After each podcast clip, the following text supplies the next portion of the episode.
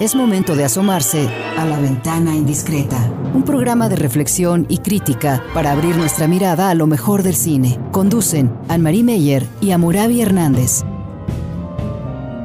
La ventana indiscreta. Iniciamos. ¿Qué tal? Nuevamente estamos con la ventana indiscreta, que no está Hitchcock con nosotros, pero hoy sí tenemos una invitada especial con tanto suspenso que les vamos a estar escuchando y eh, también dialogando con ella, como si tuviéramos aquí al mismo maestro Alfred Hitchcock. Tengo también frente a mí a Murabi Hernández, como cada miércoles. Murabi, este, ¿cómo estás? ¿Todo bien?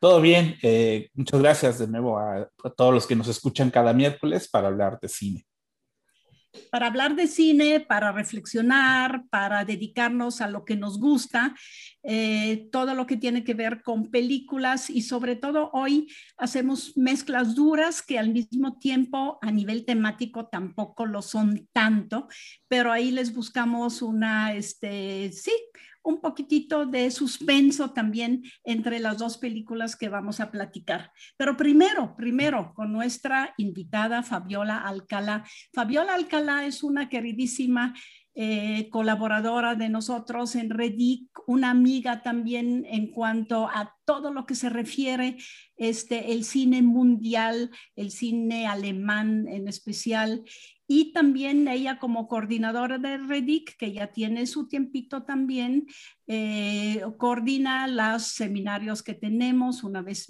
al mes, también colabora con nuestro El Ojo que Piensa, esa revista que también es una ventana abierta a la investigación y al estudio del cine. Fabiola es egresada de comunicación del ITESO. Conozco su trayectoria porque ahí fui un tiempito tuve el gusto, como se dice, de ser su maestra y nos contagiábamos con ver películas. De ahí allá fue a España a, a hacer estudios de maestría y de doctorado. Ya les contará un poquitito más y regresando a Guadalajara está integrando, se integró otra vez con, con, clases en el ITESO, pero también con un importante este, labor de investigadora y docente en la Universidad de Guadalajara. Fabiola, bienvenida a ese espacio. Es una ventana, queremos que sea indiscreta, no tanto para que nos platiques de tu vida privada, sino que sea una visión, una mirada, pues novedosa, fresca, un poco irreverente también al cine y que cada uno pueda nosotros de nosotros también traer a ese espacio sus temas preferidos. Fabiola, ¿de dónde vienes? ¿Quién eres? ¿Y por qué el cine? Hola María, hola Murabi. Qué gusto estar aquí en la ventana indiscreta. Qué hermoso título para su programa. Eh, yo vengo al cine por tu culpa, María. Un poco, un mucho. Eh, yo estudié comunicación en el ITESO, este, creo que igual que a Murabi, ¿no? me gustaban mucho, mucho las imágenes. Tomé una clase contigo en donde me acuerdo perfectamente que analizamos una escena del fugitivo, una película que a mi mamá le gustaba mucho y que siempre me decía que era una buena película, pero nunca me dijo por qué. Y cuando yo hice la, la clase contigo, empecé a ver cosas que simplemente no había visto y me pareció un poco revelación, ¿no? De algo a lo que a mí me hubiera gustado, me gustaría, lo hago, ¿no? Dedicarme. En ese entonces no tenía ni 20 años, así que hace ya tiempo de eso. Y también y en paralelo, este, tuve un profesor que nos ayudaba y nos enseñaba a hacer cosas en video, Gustavo Domínguez. Y, encontré mucho sentido a la hora también de producir imágenes, como para aglutinar todas esas otras cosas que se veían en la carrera, que parecían como muy distantes, ¿no? ¿Para qué un comunicador tiene que pensar cosas sociales o cosas culturales o economía, ¿no? Y claro, cuando tú tienes que hacer un producto, pensar una historia, pensar algo con la cámara, pues obviamente, y, creo que este, lo sabemos todos, se necesita muchas más cosas y muchos más saberes. Ese es más o menos como, como la primera, el primer botón o el primer este, punto de partida para mi trabajo. Después, este, con Gustavo hacíamos documental creativo. Nunca, me, nunca entendí qué diablos era lo de creativo, pero encontré un cartel que decía que había una especialización en eso, en hacer documental creativo en Barcelona, en la Autónoma de Barcelona. Entonces, este, con mi novio de entonces y yo decidimos irnos a estudiar, ¿no? Este, un, un máster en documental de creación. Ahí se me abrieron los ojos. Este, me di cuenta que había un infinito de historias, de momentos, de formas de pensar a través de la cámara, a través de sus imágenes, a través de las pantallas, que no conocía, no tenía ni idea y que cada vez me apasionaban más. Entonces, con ese pretexto regresé a Guadalajara, pero con la cabeza muy llena, y entré al ITESO a dar clases. En la docencia no la veía en ese entonces como algo este, de vocación, sino como un pretexto para aprender más. O sea, porque lo que sí me di cuenta en el máster es que me faltaba de ver un mundo de imágenes, leer un mundo de textos y que eso quería hacer toda mi vida. Entonces el ITESO me permitió y las clases en particular, como seguir haciendo este ejercicio de prepararte, de prepararte y de prepararte. Después tuve la oportunidad de hacer una maestría, en realidad tenía muchas ganas de volver, ¿no? Y entonces yo lo que había visto en Barcelona me había maravillado, este, la, la, cantidad de libros, la cantidad de películas, sobra decir que soy un poco ñoña, este, y quería volver. Entonces conseguí una beca, no me pregunten por qué en ese entonces y sin mucha información me fue muy bien y tuve la suerte de tener una beca muy padre de un programa, este, se llamaba Alban, ahora creo que ya no existe. Y ese programa este, becaba a latinoamericanos que quisieran estudiar en Europa eh, sobre todo áreas que no estuvieran tan eh, trabajadas en su país. Entonces, con esa beca pude hacer mi maestría. Estando allá, no me quise regresar, entonces me metí como la humedad a la Pompeu Fabra a trabajar. Me acuerdo que así les dije, por favor, quiero seguir trabajando para poder hacer mi doctorado. Pónganme a hacer lo que ustedes quieran, ¿no? En investigación. Y así fue como este, me puse a hacer mi doctorado en algo que también es muy compartido con Anne-Marie, que es un gusto este, por un cineasta en particular, que es Werner Herzog. Mi trabajo de tesis doctoral es sobre su cine documental. Siempre pensé que Herzog hacía documentales muy divertidos y hacía algo que yo no veía en otras películas más que en las suyas. Y bajo esa premisa así sencillita, ¿eh? es que empecé a hacer mi tesis y a ver toda su filmografía. Fue un buen pretexto para ver todas sus películas, para leer mucho sobre él y para pensar cómo se documenta la realidad. De ahí un poco creció mi amor por el cine alemán, este, por eh, toda la parte del cine y la realidad, ¿no? O sea, cómo también el cine incide en la vida, ¿no? Yo creo que siempre hemos pensado que es una pantalla a mundos fantásticos, pero en esos mundos fantásticos también se pueden colar y se pueden reflejar situaciones sociales importantes. Entonces también mucho de mi formación como comunicadora y como comunicadora social, pues tiene que ver con eso, ¿no? Con hablar de los problemas, con hablar de las situaciones que nos, que nos condicionan como personas y como sociedad. Y verlo en pantalla es muy cómodo, aprendes más, ¿no? Este, yo creo que con una buena película, que a veces con ciertas lecciones este, tradicionales este, sobre ciertos temas, ¿no? Y a partir de ahí es que regresé a Guadalajara después de casi ocho años, un poco más de ocho años, y, y, ahora trabajo en la Universidad de Guadalajara, en un escenario que además para mí es muy gratificante porque soy la de las películas, ¿no? Entonces eso en un departamento de comunicación es maravilloso porque la de las películas es algo así como eh, un bicho un poco extraño, pero soy un bicho muy feliz porque precisamente me pregunto por muchas de esas cosas serias que estudian mis colegas, pero a través de las imágenes. Recuerdo, sí, sí. No, no, no, justo lo que dijiste ahorita al final, recuerdo que sí, en lo del mundo académico, sí somos un poco exóticos. Eh, y además nos divertimos, como dijo un rector que abrió un coloquio, diciendo, ahí los veo trabajar y fuerte y ver películas y platicar y muy apasionados. No sé bien lo que hacen, pero de lo que sí eh, me doy cuenta es que se divierten mucho.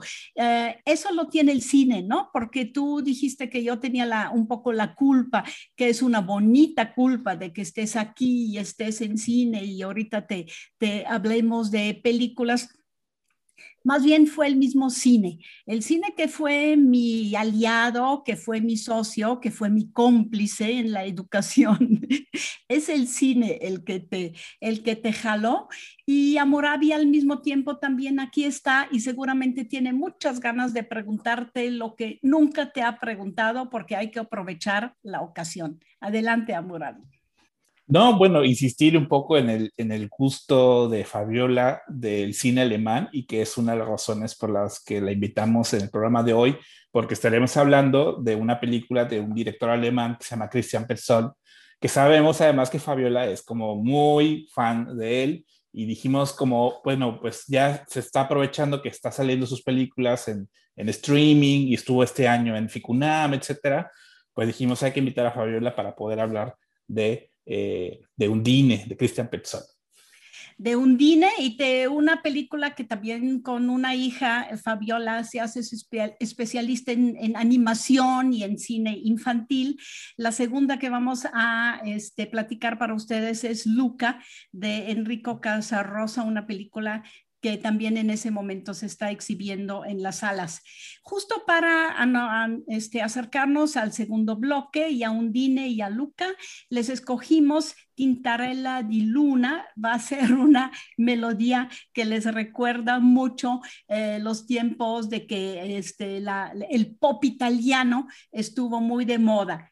La, este, vamos a escuchar a Murabi, por favor. abbronzate tutte chiazze, pelli rosse un po' paonazze, son le ragazze che prendono il sol, ma ce n'è una che prende la luna, tintarella di luna, tintarella con latte, tutta notte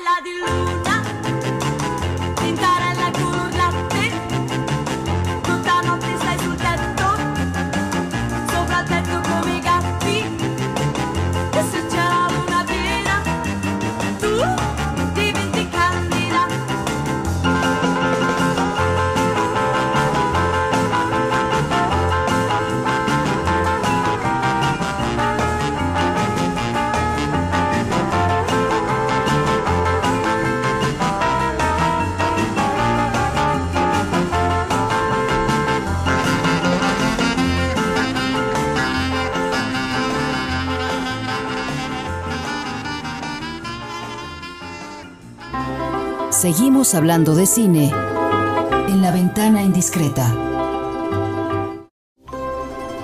Es momento de asomarse a la ventana indiscreta.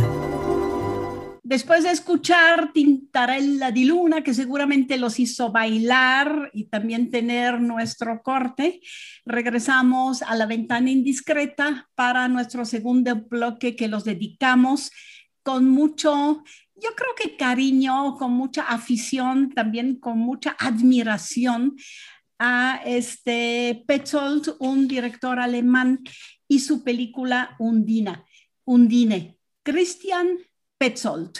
Petzold eh, sí es muy alemán su apellido.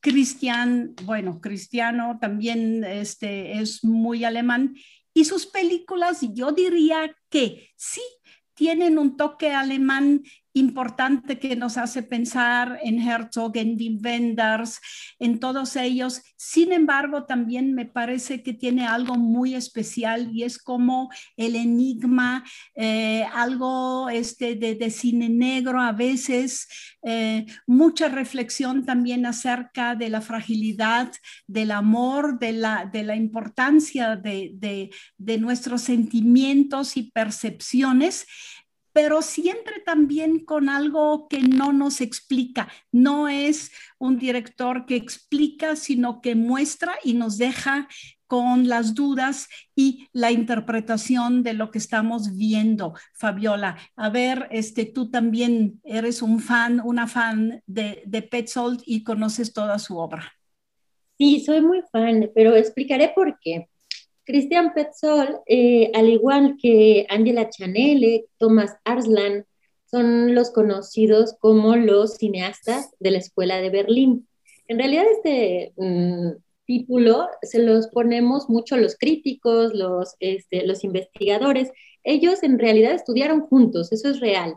Y, no, y no se llevan del todo, es decir, no producen juntos, este, no hacen obra juntas, juntos, perdón, pero se parecen mucho sus películas. ¿En qué se parecen? En que de alguna manera estos cineastas de la Escuela de Berlín sobre todo cuentan historias muy profundas con elementos mínimos y con una especie como de nueva modernidad. Es decir, se parece a ese cine de los años 60, ¿no? Este, estos cines nacionales de muchos de los cineastas que mencionaste, pero tiene algo también de contemporáneo en esta especie como de sinsabor de la vida.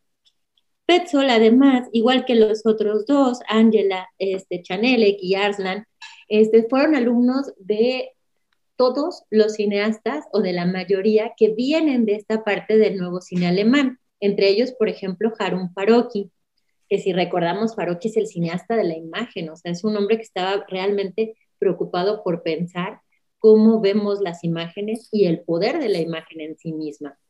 Muchas de estas ideas están en el cine de Petzold, las de sus compañeros, las de sus profesores, las de su escuela. Esa es la base. A partir de ahí, bueno, el impulso es tremendo.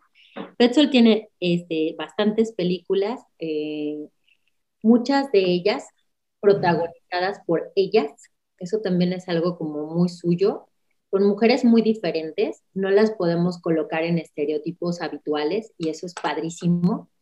Eh, muchas de sus películas reflexionan sobre estas situaciones que dentro de lo social y lo político, les dije que era alumno de, de es decir, el propio capitalismo, dejan fuera, ¿no? O sea, pareciera que hay sociedades que se erigen con ciertas normas, pero hay situaciones, sujetos, historias que no siempre entran en toda esa película, en toda la película del orden capitalista contemporáneo que sucede después de la caída del a esas historias es a las que recurre Petzold. ¿Cómo es su cine?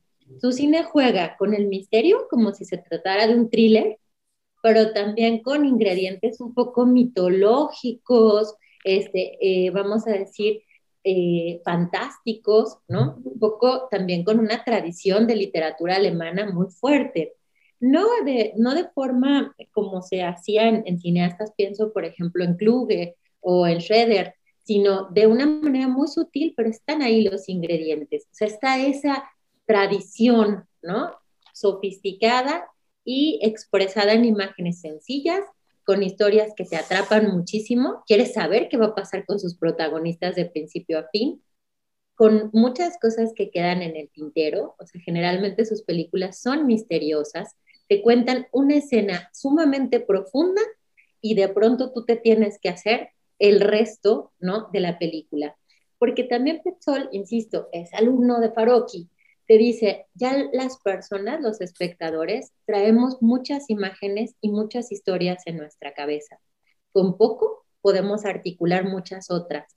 Es pensar en espectadores inteligentes, capaces de rellenar ciertos huecos y por tanto no necesita ser, ni lo pretende, un cine que explique cada una de las situaciones.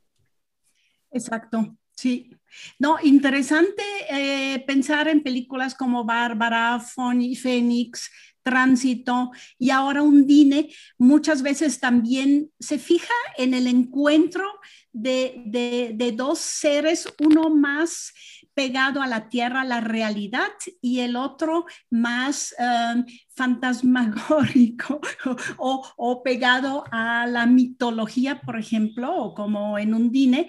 Él dice que es Undine uy, ya tengo muchas ganas de ver este, sus otras dos, porque dice que Undine es la primera película de una trilogía que quiere hacer sobre figuras del romanticismo alemán. Esa idea de hacer algo sobre romanticismo está en Undine muy, muy fuerte y conociendo y sabiendo lo que significa esa palabra, incluso lo que significa esa mujer del agua, como le llaman Wasserfrau en alemán, que puede ser una sirena, un monstruo, lo que ustedes quieran, está muy fuerte en esa película Undine que estamos este, abordando, ¿verdad, Amurabi? Sí, habría que, habría que rescatar un poco la sinopsis de Undine. Eh, como decían Fabiola y Anne-Marie, eh, lo que hace es partir como de este mito, como de las ninfas, eh, de, una ninfa en particular que se llama Undine, que supuestamente se enamora de un hombre y, digamos, hay una especie como de maldición en donde si el hombre la traiciona a ella, el hombre muere, ¿no? El hombre fallece a causa de esa como de esa infidelidad. Y entonces parte como de esa historia, de esa mitología, para eh, contar una historia. Por una parte vemos, vemos al principio de la película una conversación entre un hombre y una mujer, sabemos que están teniendo como problemas, hay una ruptura amorosa y entonces de pronto la mujer le dice, es que si tú me dejas, eh, te voy a tener que matar, pero lo dice como con toda tranquilidad y con toda pasibilidad, ¿no? Y entonces no, no entendemos, pues, si lo dice literalmente, si lo dice metafóricamente, etcétera. Y cuando ella de pronto está en ese momento como de ruptura y quiebre, emocional, de pronto conoce a un hombre. Hay otro evento también que con mucho misterio alrededor de eso, en donde chocan con una piscina y esa piscina cae sobre ellos, ¿no? Una pecera que cae sobre ellos, más bien. Eh, y, y, se enamoran y tienen como empiezan a tener esta historia de amor entre ambos. Él es un buzo que se dedica como a eh, eh, como arreglar tuberías en el fondo de una presa y entonces, obviamente, alrededor de esa presa, pues hay una serie como de elementos fantásticos alrededor del agua, que el agua está muy presente en la película, como de manera, digamos, como muy alegórica y como de manera también, eh, pues, como despertando, pues, todas las emociones que, están viviendo los personajes. Y obviamente, pues, lo que vamos viendo es como esta relación eh, romántica, amorosa que hay entre ellos y como los desvaríos que están, que están viviendo los personajes a causa de eso. ¿no? Fabiola. Ay, sí, es que a mí me encanta. Primero, muchas cosas de las que han dicho me parece que están en la película y que además son parte como esta de tradición de su cine. Eh, Petzol empezó haciendo una trilogía eh, sobre fantasmas, precisamente sobre estas personas que quedan como fuera de la, de, las, de la lógica, de las normas del sistema, ¿no? Eh, las tres películas que forman esta trilogía son Statement, eh, Fantasmas y Yela. ¿Por qué les recuerdo esta parte como de, de, su propia obra? Porque en Yela ya habíamos, este, ya habíamos tenido un accidente en el agua, ya había habido, ¿no? Este, un, una especie de, de trabajo con estas posibles eh, relaciones entre el agua, los fantasmas y la muerte. Y en Undine me parece que sofistica esta historia, eh, que si bien en Yela y en sus otras películas casi siempre había habido mucha más claridad narrativa, ¿a qué me refiero con esto? Sabíamos que estaba pasando. Undine es un poco la más enigmática de todas las obras de Petzol hasta ahorita todos este, la vimos y podíamos este, discutir si vimos más o menos lo mismo. No es una película que te lleve de la mano completamente. Pero entonces lo que dice Murabi es padrísimo porque hay una relación, hay un mito, hay una ninfa de agua que lo que necesita es el amor verdadero. Si el amor le es infiel, ella lo tiene que matar. Este mito se recupera además con un espíritu muy feminista, Este, Petzol dice en una entrevista, que por cierto me parece una declaración preciosa, que nadie que viva en esta época, ¿no? con todo lo que vivimos, puede no ser feminista. Es decir, no puede, puede no ver este, que hay una revolución y una necesidad por reinventar, por reescribir, por reorganizar lo femenino de una manera distinta. ¿no? Entonces, Undine es una mujer fuerte, es una mujer trabajadora, una mujer que además trabaja explicándonos estas maquetas, ¿se acuerdan? De cómo estaba organizado Berlín antes y después de la guerra. Que está además encima de un pantano, ¿no? Está encima de un pantano, es casi como Tenochtitlan o Venecia. Fíjate qué bonito, porque con dos, o sea, son gestos muy mínimos, pero entonces te dice, hay una metáfora, ¿no? Entre estos personajes que parece que provienen de otro lado, e incluso las condiciones históricas y políticas con las cuales se construye un espacio, ¿no? Entonces, desde ahí me parece que, que, que, hay un acierto en que te pone a carburar. Yo les dije que era un cine que necesitaba mucho del espectador. Por otro lado, esta historia de amor que parece muy rosa, ¿no? Y que parece que va fluyendo entre nuestro buzo y nuestra hermosa Undine. Pero hay, hay un asunto pendiente. Y esto es bien interesante como metáfora y también como narrativa en la propia historia, ¿no? Porque todo el tiempo pensamos que algo va a salir mal. O sea, yo creo que nadie vimos esa historia de amor en donde todo va fluyendo, yo te voy a llevar en el tren. Partimos de esta escena que explica Murabi, que es bellísima, ¿no? En donde rompen una pecera y quedan los dos empapados y hay una figura de un buzo, ¿no? Que juega durante toda la película un papel interesante. Todos sabemos que algo va a pasar. Y esa sensación de que algo va a pasar eh, yo creo que es el ingrediente más fuerte de la película porque es el que nos permite cuestionar muchas cosas.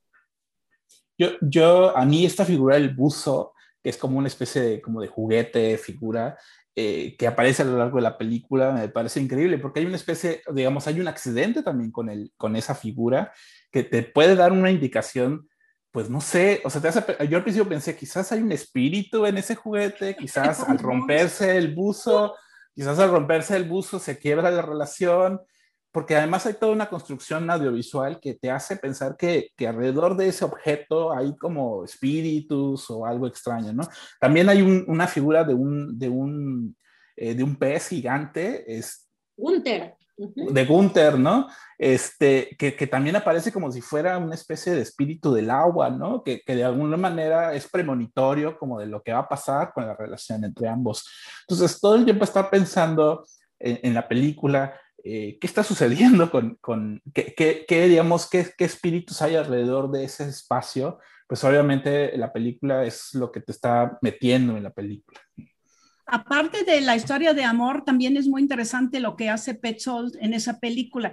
Ella tiene que salir del agua y estar sobre la tierra para realizar el amor, ¿no? El amor este, único, puro, etcétera. El amor que mata, el amor femenino que mata a los hombres. Lo que, a lo que ella se dedica es a explicarle a turistas y también a gente interesada de Berlín eh, las distintas épocas del urbanismo en Berlín. Berlín está, como ya dijimos, sobre un pantano y entonces ella le explica en los años 20, luego ya con el fascismo, con nazismo y qué pasó después del, de que cayó el muro, el mismo muro. es interesante. Él al contrario, se tiene que meter al agua, va en busca del agua. Hay una imagen bellísima para buscar el amor debajo del agua y el ballet debajo del agua que tienen ellos dos, para mí es de las mejores, de las más bonitas eh, digamos, escenas de amor que he visto, porque después se repite debajo de una sábana, pero ahí no lo vemos, pero debajo del agua sí vemos como los dos cuerpos hacen como un ballet amoroso debajo del agua. Se me hace maravilloso. Al mismo tiempo, el nivel, ella, cuando él le dice, habla, me gusta escuchar tu, tu voz lo que hace ella es no le dice palabras amorosas, ella recita lo que le dice a los turistas de cómo se urbanizó Berlín. Es el único discurso que tiene ella. Pues finalmente pues es una mujer con mucha fuerza, pero, pero muy poco real. Sí, porque si se fijan está en el terreno de la metáfora, así como el amor está el urbanismo, es decir, no la construcción de la ciudad, en este caso de Berlín, no puede leerse de una forma única, ¿no? Sino que va a tener una mezcla y, una, y, un, y un contexto histórico que la condiciona, ¿no? Si se fijan un poco es lo mismo que pasa con nuestra sirena, ¿no? Este, que de alguna manera no puede entrar de forma este, limpia a la relación con el buzo, de forma, no puede partir de cero, hay algo anterior. Y esa, esa parte me parece que, que embona en esta metáfora de siempre hay algo detrás que condiciona el presente, en el amor y en el urbanismo. Y por otro lado, si se fijan en términos estéticos, sé que queda poco tiempo, pero hay muchos detalles muy lindos. Principalmente siempre estamos en una pecera. No sé si recuerdan el color de la habitación de Undine, pero es completamente este color agua. Este departamento en donde ella busca muy desesperado en alguna escena que sabemos ya este, aproximándonos al final de la película, en realidad estamos entrando y saliendo del agua, el asesinato este, dentro del agua, porque toda la construcción estética, el color, la luz, está para hacer este juego entre el agua y la tierra, entre la fantasía y la realidad. Cine realista que trata mitos fantásticos. Una combinación un poco extraña, pero creo que de un resultado muy bonito. Es una combinación típica para Petzold que, que, nos lleva al terreno realista, ay, Berlín y cómo está y todo eso, y de repente mete elementos que no, que, que chocan con esa cosa real, cosa que Wenders ya no tenía, ya tenía, que Herzog también mete, pero él lo utiliza narrativamente. No puedes decidir si son humanos o si son finalmente monstruos del agua, ¿no? Vamos a, pasar a algo muy bonito y clásico. Creo que aquí cabe muy bien una pieza clásica para cerrar con la película Undine. No se la pierdan de, Christian eh, Petzold. Es una de las películas alemanas de los últimos años que más me ha impresionado. Vamos a escuchar el concierto en D menor de Johann Sebastian Bach y está en la película Undine.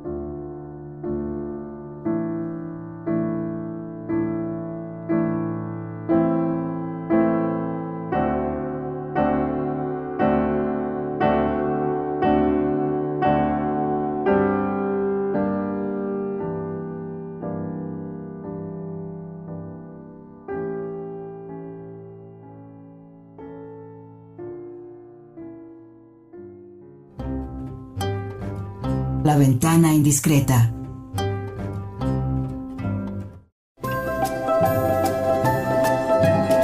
La ventana indiscreta. Estamos de vuelta y ahora sí para preguntarles eh, a Moravi, Fabiola Alcalá, nuestra invitada de honor de hoy, que si han tenido tiempo en ese transcurso de Berlín eh, a llegar a Italia, a un pueblito pesquero del norte de Italia y sobre todo al mundo submarino del Mediterráneo, que eh, ahí este, tiene como escenografía en la película de animación Luca de Enrico Casarosa, una película de Pixar. Enrico Casarosa es italiano, pero a los 20 años se fue con su pasión de storyboard, de dibujar, de hacer novela gráfica a Estados Unidos y ahí se quedó a hacer cine. Y aquí nos presenta la película Luca, que al mismo tiempo siento que es nostalgia por Italia, ganas también de mostrarle al mundo los clichés italianos, pero no tan puros como se podría pensar de una película de animación, sino inventar a un personaje Luca que también viene de los fondos del agua para convertirse en un niño parecido a los italianos, porque en esa película parece que muchos de los italianos que vemos ahí en animación algo tienen de híbrido también entre el agua y la tierra. Un poquitito me parece que es un comentario hasta cultural, porque sí está muy presente el agua en la cultura, la comida italiana, etcétera, y eso pienso que este es una de las de los grandes atractivos de Luca. ¿Verdad, Fabiola? Ay, sí, a mí me parece una película preciosa por muchas cosas este, muchas de las que señalas, o sea, este viaje en el tiempo, ¿no? A, la Italia este, de los 50, este, donde crees que Marcello Mastroniani va a pasar por ahí, ¿no? Eh, me parece este, un acierto. Pero sobre todo, déjenme platicarles un poco, ya no desde el cine y desde toda esta onda que me gusta a mí pensar, sino casi como mamá, este, desde, desde esta otra postura, ¿no? Que con mi hija nos pusimos a ver la película nueva de Pixar, yo llegué con mucho miedo, porque la película anterior, ¿se acuerdan cuál era? ¿No? La Soul. Claro, imagínense que uno entiende, ¿no? Que Pixar casi siempre tiene esta propuesta, Kidult, ¿no? Como dicen los teóricos, entiéndase, la película que pueden leer tanto los adultos como los niños y que de alguna manera tiene contenidos que atrapan a unos y a otros. De acuerdo.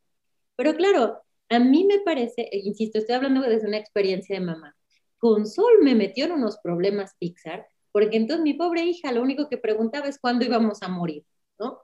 Y entonces, y la muerte, y la muerte, y la muerte como algo además muy difícil de explicar con el texto. Yo les dije que a mí me gusta mucho el cine porque el cine me hace pensar y me hace explicar cosas.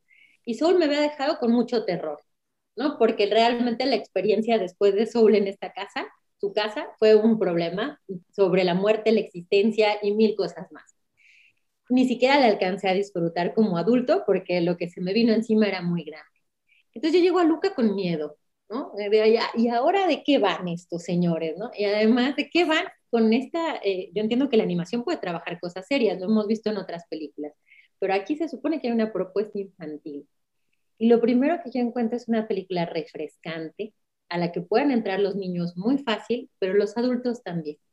Y en este juego que decía Anne-Marie de viaje en el tiempo, no seremos eh, italianos ninguno de los que estamos aquí, pero todos tenemos esta especie de remembranza, ¿no? De la infancia, de cómo crecimos, del verano, de los juegos, de los chicos más rudos, de con quién puedes hacer equipo, de los que éramos más raros y más frikis y podíamos asemejarnos a los monstruos marinos que nos platica este, la película, ¿no? Entonces a mí esa parte me parece que atrapa a los adultos, pero que los niños también la pasan bien la pasan bien porque son bromas de niños, porque se atreven a cosas, porque hay una mamá muy enojona y preocupada, ¿no? Que dice que no pueden hacer una cosa o la otra. Y me parece que a nivel temático y de experiencia cinematográfica, aunque no sea esta gran joya de Pixar de las que seguramente cosechan muchos y muchos premios, es una película que se disfruta un montón. porque además esta idea de eh, que todos podemos tener algo de monstruos marinos, ¿no? Este, entre nuestras rarezas, pero que también podemos aspirar a conocernos entre nosotros, a aceptarnos entre nosotros y además a ir incluso por el conocimiento, a mí se me hace padrísimo. Mi hija hacía muchas preguntas sobre Luca y sus propias preguntas, sobre qué podía aprender de su amigo, ¿no? De Alberto, y cómo Alberto inventaba. Alberto. Es Alberto, ¿no? Cómo inventaba. Me acuerdo que le llamaba mucho la atención cuando decía que las estrellas eran peces. Mi hija tiene cinco años, ¿no? Entonces decían, no, no son peces, son estrellas. Por esa idea de cómo el conocimiento, ¿no? A veces puede ser así, empírico, y, y tratas de encontrarle salida a las cosas que ves contra la chica súper estudiosa con sus libros perfectos, ¿no? En donde explica constelaciones y planetas. Y entonces también ahí se abren muchas preguntas para chicos y para grandes, ¿no? Sobre los caminos, sobre la forma de crecer, sobre cómo te vas enfrentando a las situaciones, sobre el pueblo versus la ciudad, sobre el mar versus la tierra, en donde no siempre tiene que ser tan diferente, sobre los miedos. A mí me encantan las escenas en donde los padres tienen mucho miedo de que su hijo salga de casa, porque seguramente todos, ¿no? Los que tenemos hijos también tenemos mucho miedo de que salgan de, la burbuja. Pero por otro lado, ese proceso que viven los propios papás de entender que él tiene, Luca, que salir, que conocer, que entender y que tiene recursos para hacerlo, a mí me parece una, una forma muy bonita de ver una película está llena de detalles, no sé si les parecen a ustedes, pero preciosos. La comida, las Vespas, ¿no? Esta motocicleta tan, tan italiana que a mí me parece un, además un referente de la cinematografía italiana de la época, con muchos, muchos, este, muchas connotaciones, pero que además aquí se vuelve hasta un personaje más, ¿no? Y tiene un protagonismo muy esencial.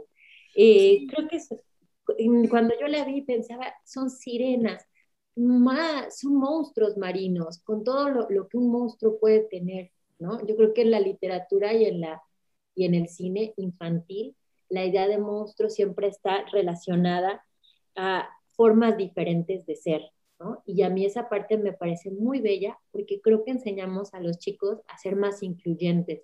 Se vale convivir con monstruos del agua, ¿no? porque igual tienen cosas más padres que aportar que los que son iguales, ¿no? O que los que parecen iguales a ti o que entienden las cosas como tú.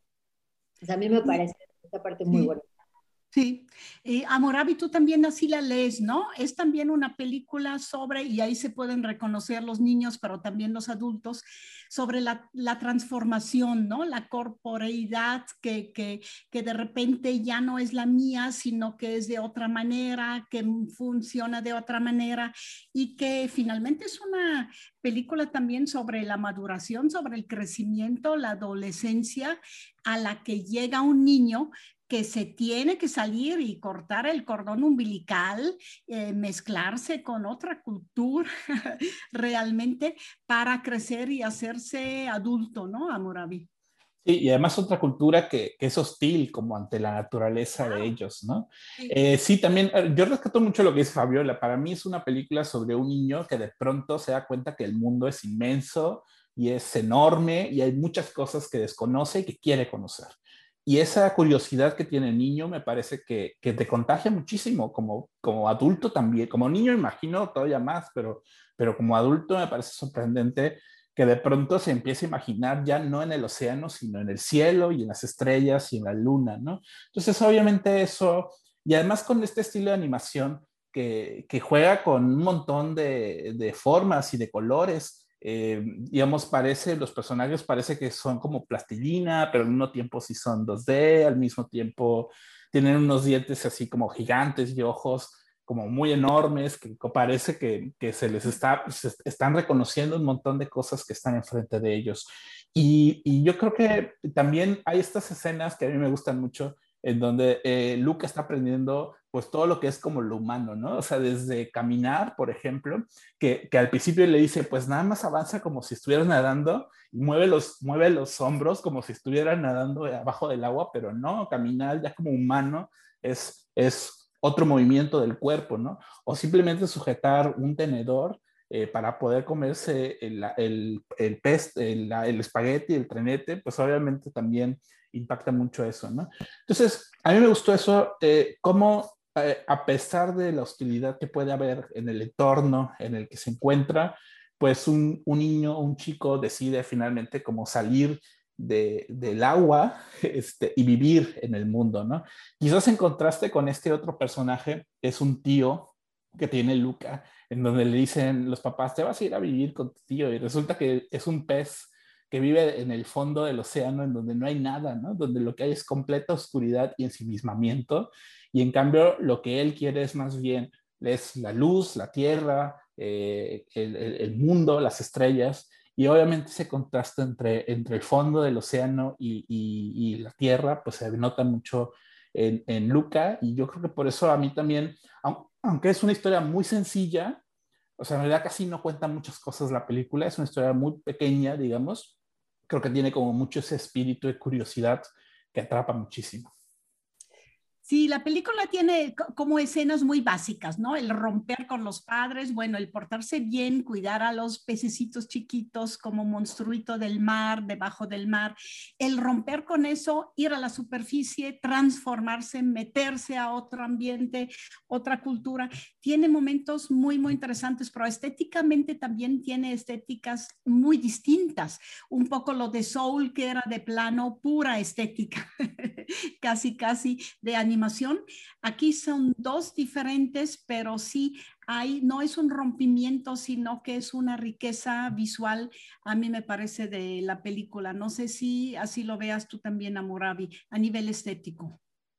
Sí, de hecho, o sea, eh, me impresiona mucho como el contraste de los colores, eh, la luz eh, del Mediterráneo, me, me, gustó mucho el trabajo. Pixar lo que tiene es que tiene unos eh, motores de iluminación y de eh, animación increíbles y yo creo que únicos también en el mundo para lograr esa luz tan especial que tienen sus películas. Sí, ah, leí ahí de críticos que hay mucho cliché sobre lo, italiano, la Italia como cultura, Fabiola. ¿Tú cómo la ves? Sí, qué padre, ¿no? O sea, es decir, yo creo que, este, yo creo que fueron muy respetuosos, ¿no? Entre la comida, los colores, eh, y en realidad creo que, que, hablan de una época, una época que además está culturalmente representada así, ¿no? Es decir, este, Julieta, ¿no? La chica, o sea, no me digan que no les recuerda a una de las protagonistas de las películas de Fellini, ¿no? Eh, que además se parece un poco, ¿eh? A, a, este, pienso en Julieta de los Espíritus, que se acuerdan que era protagonizada por la propia esposa de Fellini. Eh, la, la, Dolce Vita está ahí, ¿no? O sea, la, la foto es de Marcello Mastroniani, ¿no? La el espagueti, la pasta. Ah, sí. Pero, pero ojo, a mí a veces me pasa que, de, y esto se trabaja mucho desde las ciencias sociales, hablamos de representaciones, no hablamos de, de, de una Italia contemporánea y con sus matices, hablamos de imaginarios, de imaginarios además del pasado. Entonces yo creo que estos ejercicios un poco estereotipados, y es por ahí por donde va la crítica, este, en realidad aquí lo ayudan narrativamente a que todos entendamos y sintamos más o menos lo mismo y podamos incluso intercambiarlos por referentes de nuestras culturas, en donde entendemos lo que decía Murabi, que me parece que es la clave de la peli, cómo crecimos cómo nos enfrentamos a ese cambio entre ser niños y ser adolescentes y cómo eso estuvo determinado también por una época particular, ¿no? Porque estamos de acuerdo que como crecimos nosotros no es como van a crecer los chicos ahora, etcétera, etcétera, ¿no? Y entonces esos ingredientes hacen eso, que tengas que saber andar en bicicleta, que sepas comer mucha pasta y que sepas nadar muy bien, porque eso es lo que se pide de ti.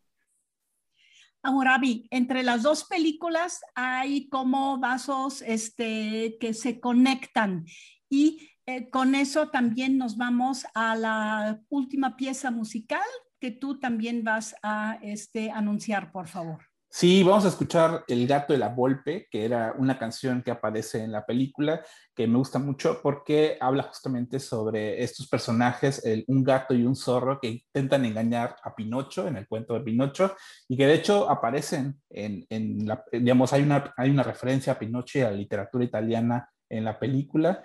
Y con esto despedimos el programa. Muchas gracias. Nos, gracias, Fabiola. Hasta la próxima, Fabiola. Te queremos de regreso. Muchas gracias. Nos vemos. Muchas gracias también a nuestros operadores ahí en cabina, a Marco y a Rafael. Nos vemos la semana que entra. Gracias. Quanta fretta, ma dove corri? Dove vai? Se ci ascolti per un momento capirai. Lui è il gatto ed io la volpe, stiamo este in società. di noi ti puoi fidare.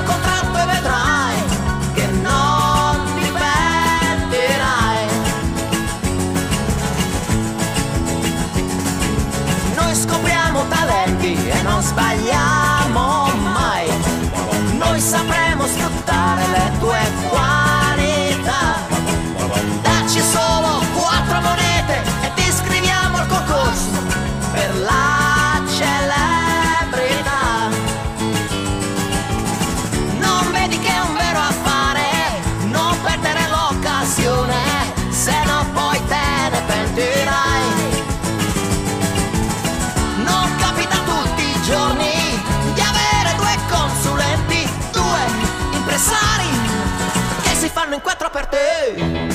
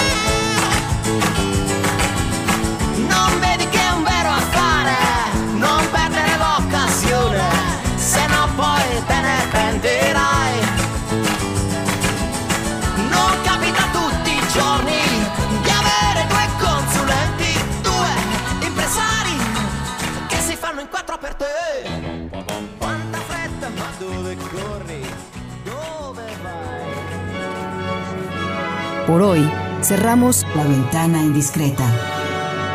Nos escuchamos la próxima semana.